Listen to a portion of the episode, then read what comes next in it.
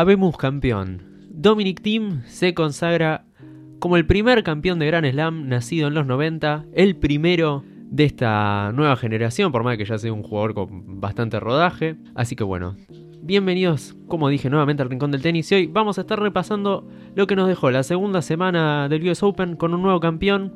Pero antes, vamos a arrancar con el otro nuevo campeón, que no sé si muchos se enteraron, este, pero estaban jugando a la par un ATP 250 en Kitzbühel con bastante participación latinoamericana, bastantes sorpresas también, que terminó ganando otro Next Gen también, precisamente el serbio Miomir Kekmanovic, un jugador que a mí me gusta mucho y al que habría que seguir. Así que bueno, vamos con el resumen de la semana.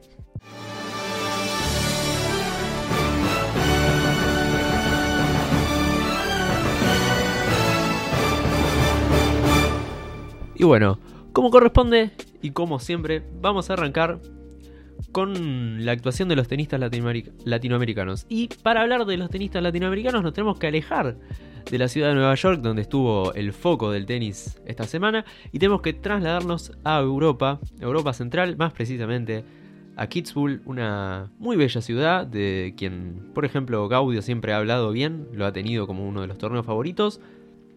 Un torneo que pintaba interesante, con participaciones como la de Fabio Fonini, Diego Schwartzman, Guido Pela, eh, Kei Nishikori que volvía al tenis e incluso la perlita italiana Yannick Sinner. Un torneo lleno de sorpresas, por ejemplo Fonini que viene de una operación en, los tobillos, pasa que no nos enteramos quizás algunos por, por esto del parate, no se, no se nota cuando alguien está de baja, que cayó en su debut contra el suizo Husler, un hombre de la y que está fuera de los 300 del mundo, pero que lo sacó 6-1, 6-2. También tuvimos la participación del peque Diego Schwartzman, que arrancó con victoria contra el austríaco Hofner 6-2, 2-6 y 7-5, un partido que se le complicó bastante más de lo que se le hubiese complicado quizás con un poco más de rodaje, y termina cayendo con Laszlo Diere, que venía de la quali, ronda el puesto 80 más o menos el serbio, pero que es un jugador peligroso sobre polvo de ladrillo, recordemos, ha ganado el ATP 500 de Río de Janeiro en una final contra Oyer Aliasim. Y recuerdo el año pasado le ganó en la Vuelta del Potro al propio Juan Martín en tres sets, le levantó un, un match point, le ganó 7-5 en el tercero, un jugador que el ranking número 80 le queda un poco chico, es un jugador peligroso en polvo de ladrillo y bueno, sorprendió al peque.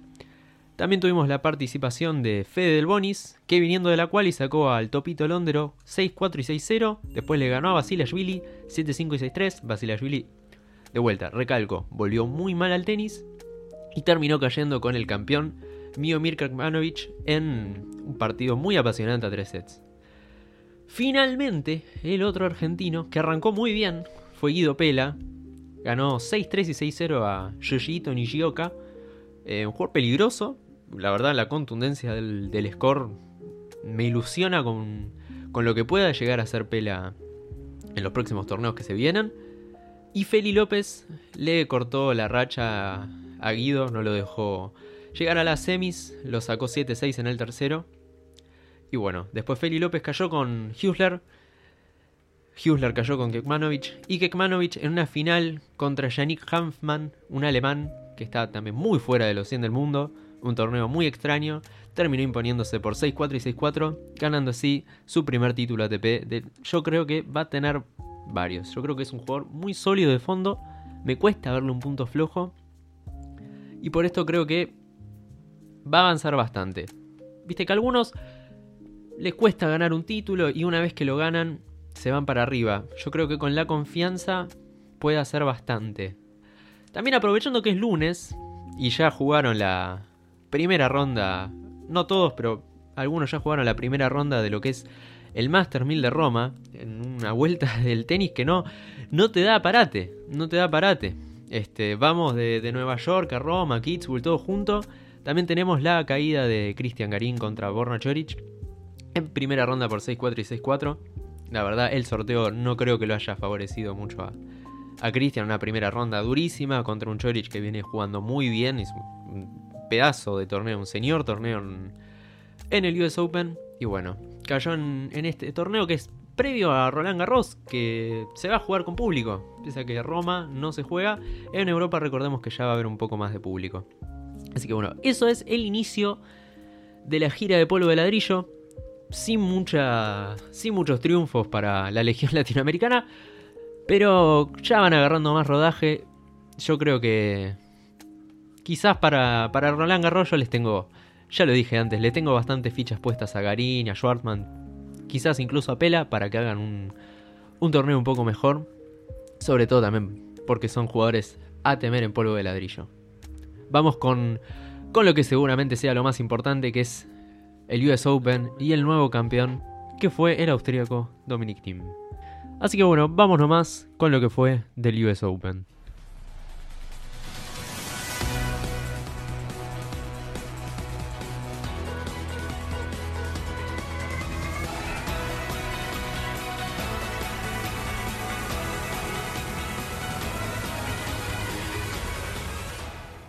En el podcast anterior habíamos hablado de la eliminación de Novak Djokovic y cómo esto nos iba a dejar con un nuevo campeón, un campeón que ah, iba a nacer en una década nueva, no iba a ser de los 80 como lo son Roger, Nadal y los grandes de siempre, sino que iba a ser de los 90 o incluso estaba la oportunidad de que sea de nuevo milenio, si ganaba el canadiense Félix Oyer Aliasim. Así que bueno, una vez que Djokovic quedó polémicamente eliminado, digamos. Así que bueno, ya sin Djokovic, ¿qué pasaba? Como habíamos adelantado, íbamos a tener un nuevo campeón de Gran Slam. La presión pasaba, yo creo, a Dominic Thiem, a Daniel Medvedev e incluso en menor medida a Alexander Zverev, que quedaba como el favorito de su parte del cuadro. Y no defraudaron precisamente estos favoritos porque son tres de los cuatro semifinalistas. Tenemos por el lado de Djokovic a Carreño Busta, que sorprendió a Denis Shapovalov, lo sacan un partidazo. Zverev también avanza por ese lado y en un choque con Carreño Busta, donde se ve 0-2 muy rápidamente, incluso Carreño Busta está 6-3-5-0 para cerrarle 6-0 el segundo set a Zverev. Zverev reacciona, algo que me sorprendió porque si Zverev no destaca en algo es por tener una mentalidad fría o una mentalidad que se haga fuerte en momentos así. Le da vuelta al partido, en 5 sets se, mete, se metía en su primera final de Grand Slam y esperaba por el otro lado a un Dominic Team que quedaba como el jugador mejor rankeado en el torneo y era para mí la gran prueba que iba a tener el austríaco. Y bueno, en octavo de final tenía un duro escollo. Jugaba con Félix Oyer Aliasim. ¿Y cómo lo sacó? 7-6, 6-1 y 6-1. Jugando con una soltura, pero que. Esa revés, ese revés a una mano. ¿Viste? Cuando lo soltás en el living de tu casa que pasás, lo soltás y decís así, paralelo. Increíble, una, una delicia como lo estaba jugando. Un Oyer Aliasim que yo le tenía mis fichas para que sorprenda capaz a un austríaco con, con cierto miedo, pero Team no dejó dudas. No perdió sets tampoco con Alex de Miniaur. 6-1, 6-2 y 6-4. A mí me gusta mucho el, el australiano. Pero a veces me da la impresión de que no tiene tantas armas quizás como para un torneo grande. Igualmente, cuartos de final con 20, 21 años es, es un gran logro. Es un jugador que tiene mucho para crecer. Pero bueno, no pudo con Dominic Team. En semifinales lo que yo pensaba era la, la final adelantada enfrentaba al Dominator con el ruso, el que había sido finalista el año pasado, con Daniel Medvedev, que venía en cuarto de final de aplastar a Tiafova, que en el último set se lo ganó 6-0 jugando a un nivel de extraterrestre directamente. Y bueno, ¿qué pasó en ese choque? Eh, perdón, cualquier cosa. Medvedev no había perdido un solo set en lo que iba de torneo. El ruso se, se estaba haciendo muy fuerte con el saque y con dos metros la velocidad que tiene. Y si encima, como dicen, pelaba saque, era imparable. Pero Tim le frenó el carro. Le quebró dos veces en el primer set, se lo llevó 6-2. Los otros sets fueron 7-6 y 7-6, jugando con mucha contundencia en los puntos claves. Y llegaba a la final habiendo perdido un solo set, imponiéndose y dejando atrás las dudas que quizás eran más mías que de él. La final lo enfrentaba Alexander Zverev, un récord que era positivo para el austríaco, 7-2, y su último enfrentamiento era la semifinal del Australian Open, donde en una épica batalla 5 sets se impone el niño de Viena sobre el alemán. Y bueno, en la final, ¿qué pasó? El que salió. El que salió con todo fue Zverev.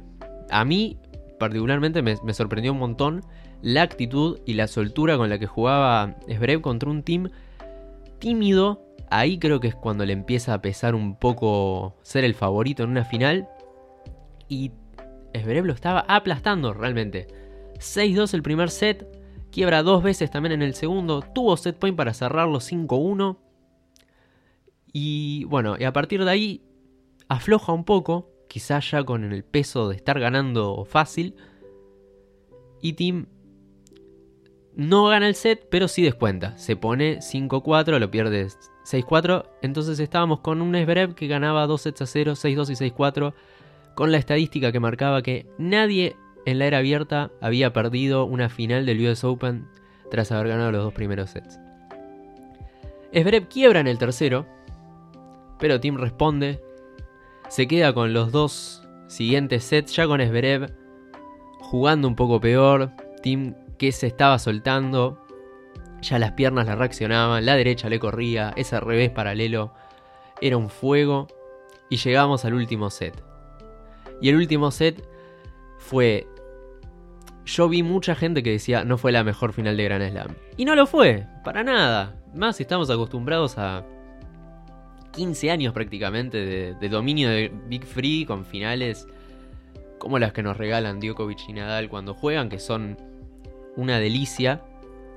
Y acá sí, había más presión, era su primer...